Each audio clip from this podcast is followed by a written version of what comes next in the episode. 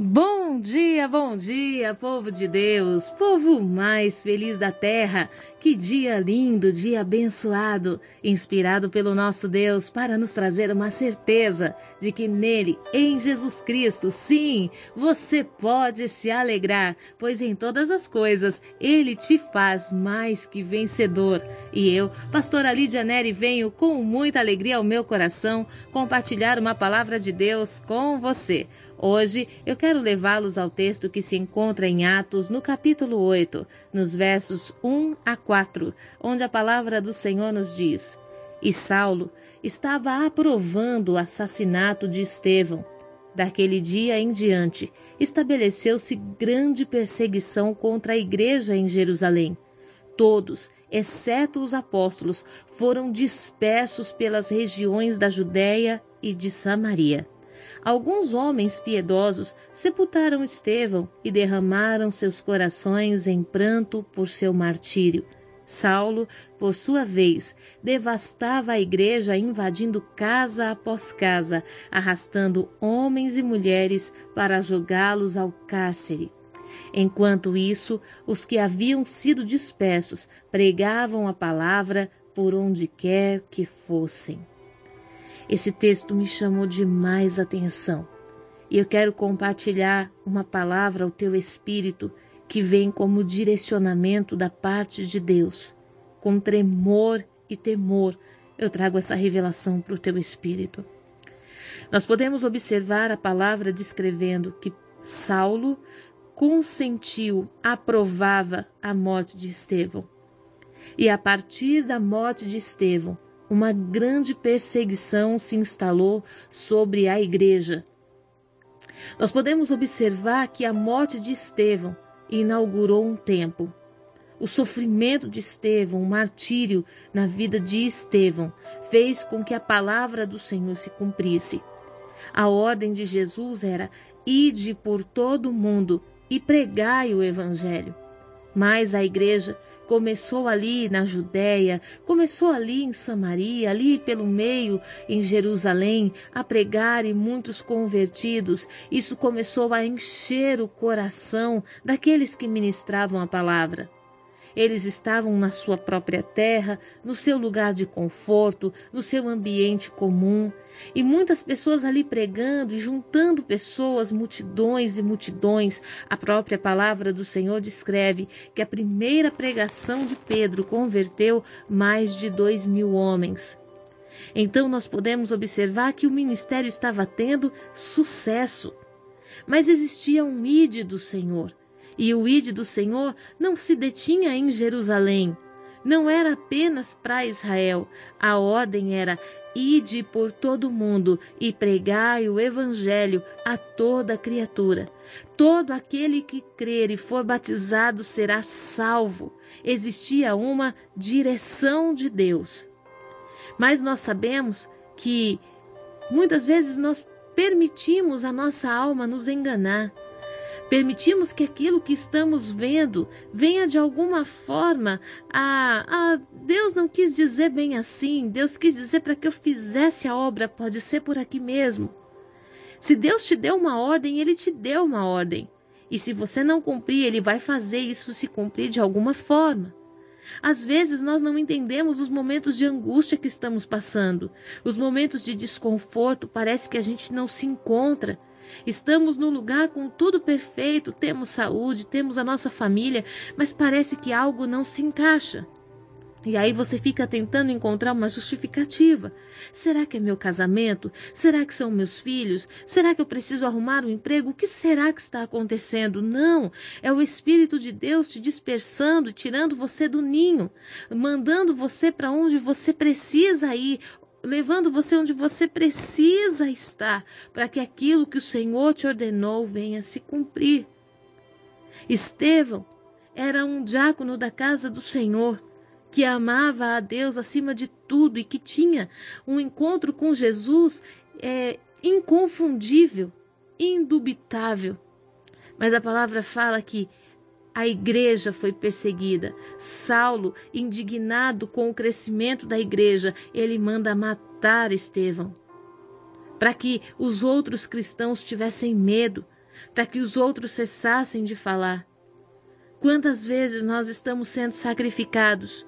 Quantas vezes estão, estão tentando nos silenciar? Você já parou para pensar como está o teu pastor? Você já parou para pensar como está a irmã da intercessão? Você já parou para pensar como está aquele irmão do louvor que era tão usado por Deus e de repente, de alguma forma, ele foi silenciado? Sabe, às vezes nós estamos tão envolvidos com as nossas causas e não percebemos que existem pessoas entregando a vida por amor ao reino de Deus. Entregando tudo o que tem, entregando a sua família, entregando a sua saúde por amor ao reino de Deus. Achamos tantas coisas, ficamos tentando achar um culpado que justifique o porquê desse apedrejamento. Ei, todo servo de Deus apedrejado revela o tempo de você se levantar e sair pregando a palavra. Quando a igreja começou a ser perseguida, quando Estevão foi apedrejado. A palavra do Senhor fala que a partir daquele momento houve uma grande perseguição sobre a igreja, a igreja foi dispersa. Quando a igreja se dispersou, então eles não ficaram escondidos. Eles não ficaram conversando sobre os fatos, as coisas que aconteceram. A palavra fala que por onde eles iam, eles pregavam o evangelho. Quando tentaram silenciar a igreja através da morte de Estevão, foi quando a igreja mais se levantou. Eu quero falar com você que está aí angustiado, perdido, perdeu o seu pastor, perdeu o seu discipulador, aquele que era o seu pai na fé, o seu irmão, aquele que intercedia por você, e você olha para dentro de si e fala: e agora? Ei, agora é tempo de você continuar. É tempo de você também entregar a vida por amor ao reino. Nós podemos observar que quando a igreja dispersa, eles começaram a cumprir o ide de Deus. A palavra fala que eles pregavam a palavra por todo lugar por onde eles passavam. Eles não estavam mais selecionando quem deveria ouvir a palavra, qual cidade deve ser alcançada, qual povo deve ser alcançado. Ah, para esse aqui eu devo falar, para aquele não. Sabe, às vezes eu fico aqui em casa pensando e quando eu estou orando ao Senhor, me vem um ditado na cabeça, me vem um provérbio que fala assim: Atirei no que vi e acertei o que não vi. Às vezes você está tanto tempo pregando para alguém que você acha que vai se converter pela tua palavra e você, sem perceber, está alcançando o coração de alguém que você não está dando atenção, que você nem sequer espera que ela pode um dia se render a Cristo. Sabe, não cesse de pregar porque você está sendo perseguido. Não cesse de pregar porque você está amedrontado pelas ameaças das enfermidades, da economia, as enfermidades que se levantaram contra a igreja, as perseguições, as afrontas políticas. Ei, não deixe de pregar. Você não está pregando uma placa, você está pregando o reino de Deus. Pastora, mas como é que eu vou falar de Deus para uma família que acabou de perder os seus parentes para o Covid ou num acidente? Como eu vou falar que Deus é justo se a pessoa está sofrendo a dor do luto? Deus prometeu salvar. Nem todos seriam curados, mas a salvação, sim, ela é para todos e precisa alcançar a todos. A nossa vida não cessa aqui. E nós precisamos saber para onde estamos indo. E nós precisamos ter a certeza de quem vamos encontrar lá na frente. Estamos tão preocupados com o nosso dia de hoje. Estamos tão preocupados com o que vamos viver aqui. Estamos nos esquecendo que existe uma eternidade a ser vivida.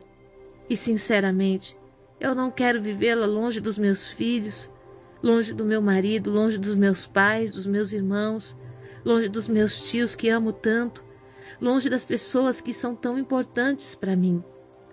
Não importa qual o nível da perseguição, qual o nível da perseguição que os medos das notícias, das coisas têm gerado dentro de mim. Eu não posso parar de pregar. Eu não posso deixar de falar do amor do Senhor. E você também não. Então se levante.